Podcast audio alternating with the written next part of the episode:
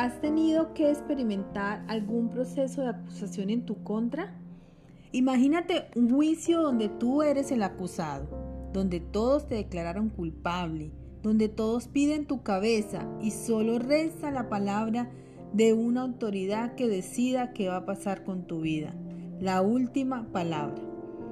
Te toca presentarse ante esa autoridad sin la ayuda de un defensor, solo tú. Tus palabras serán tu defensa. De ti depende convencer de tu inocencia y poder salir de esa situación. Piensa un momento, ¿qué harías? ¿Serías capaz de siquiera hablar? ¿Tendrías palabras para defenderte? ¿O el miedo y la angustia congelarían tus palabras? ¿Tendrías valor para exponer tus razones o te atemorizarías por la autoridad?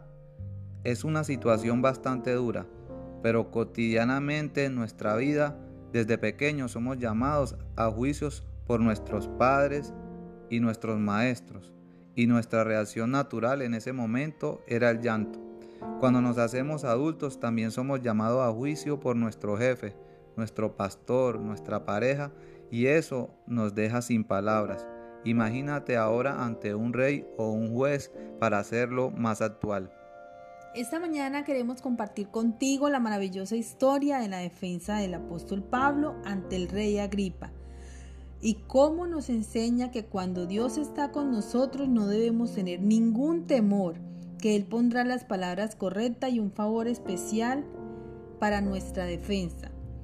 Pablo nos enseña que en medio de una situación como esta tenemos que ser sabios y esa sabiduría solo proviene de Dios. Lo primero que hizo Pablo fue reconocer la autoridad del rey y buscar la empatía de él. En Hechos 26.2 dice, Me tengo por dichoso rey Agripa, de que pueda defenderme hoy delante de ti, de todas las cosas que soy acusado por los judíos, mayormente porque tú conoces todas las costumbres y cuestiones que hay entre los judíos, por lo cual te ruego que me oigas con paciencia. ¿Qué autoridad se puede negar a una solicitud como esa? Ninguna. Pablo era un hombre excesivamente inteligente y sabía muy bien cómo llegar a las personas. Los seres humanos siempre reclamamos nuestros derechos y eso está bien. Lo que debemos es saber cómo hacerlo y ante quién hacerlo. Eso hace realmente la diferencia. Ganamos más cuando buscamos el favor de la gente que su justicia. Lo segundo que hizo Pablo fue presentar su vida delante del rey. Comenzó contándole cuál era su descendencia, a qué lugares perteneció, con quienes compartió. Eso era importante para que el rey creara cercanía con él. En Hechos 26.4, Pablo relata que desde su nacimiento pasó en su nación Jerusalén. La conocen todos los judíos y por ello puede dar fe de que desde muy pequeño conformó una secta muy rigurosa y celosa de su religión. Y le dice que además también vivió como fariseo. Eso es ser honesto, es ser transparente. Muchas personas cuando llegan a Cristo quieren ocultar su pasado, desearían de pronto borrarlo por completo, pero ¿sabes algo?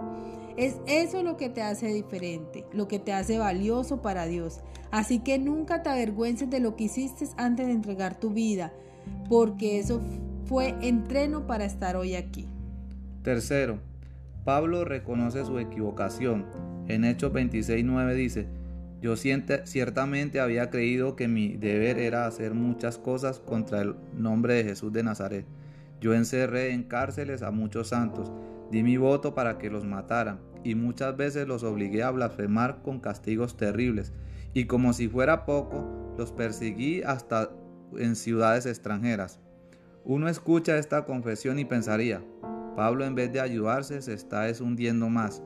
Ese sería nuestro razonar. Pero Pablo sabía que contar esta parte de su vida tal y como fue crearía más cercanía ante el rey. ¿O no te ha pasado que cuando alguien es valiente y te cuenta la verdad de las cosas sin importar lo que pienses, extrañamente te das cuenta que puedes confiar en él? Cuarto, Pablo le cuenta al rey cómo fue su conversión. Le cuenta la historia eh, de cómo sucedió cuando iba camino a Damasco con otras personas y de repente todos estaban en el suelo y él escuchó una voz del cielo que decía, Saulo, ¿por qué me persigues? Dice Pablo, yo entonces dije, ¿quién eres tú, Señor? Y el Señor le dijo, yo soy Jesús a quien tú persigues, pero levántate y ponte sobre tus pies, porque para esto te he aparecido, para ponerte por ministro y testigo de las cosas que has visto y de aquellas en que me apareceré a ti. En resumen, a partir de ese momento la vida de Pablo cambió radicalmente. Le fue encomendada una misión muy importante, abrir los ojos de los gentiles para que se conviertan de las tinieblas a la luz, para que reciban perdón por la fe y puedan hallar herencia entre los santificados. Fácilmente la vida de Pablo tendría lugar a una serie de Netflix con cinco temporadas que nos mantendrían conectados por lo inspirador que resulta. Por último, Pablo le confirma al rey Agripa que él obedeció a la visión que tuvo y que debido a eso ha tenido que padecer duras pruebas. Queremos invitarte a reflexionar un momento. ¿Tienes claro el proceso que viviste para estar hoy aquí? ¿Tienes la libertad de compartirlo con otros sin buscar excusarte, sino entendiéndolo como un proceso que te, fortaleció y te ayudó a subir de nivel la palabra de Dios dice, a los que creen en Dios, todas las cosas le ayudan a bien. Todas las cosas, no dice solo las cosas buenas, dice todas. Así que en ese momento que estás pasando, esa circunstancia difícil no determina tu futuro. Por el contrario, puedes verlo como el camino para llegar a donde Dios te quiere llevar. Comunidad Cristiana de Fe es una iglesia ubicada en la carrera principal de Carepa. Tenemos servicio los miércoles a las 7 y 30 de la noche y los domingos a las 9 y 30 de la mañana. Nos gustaría verte allí.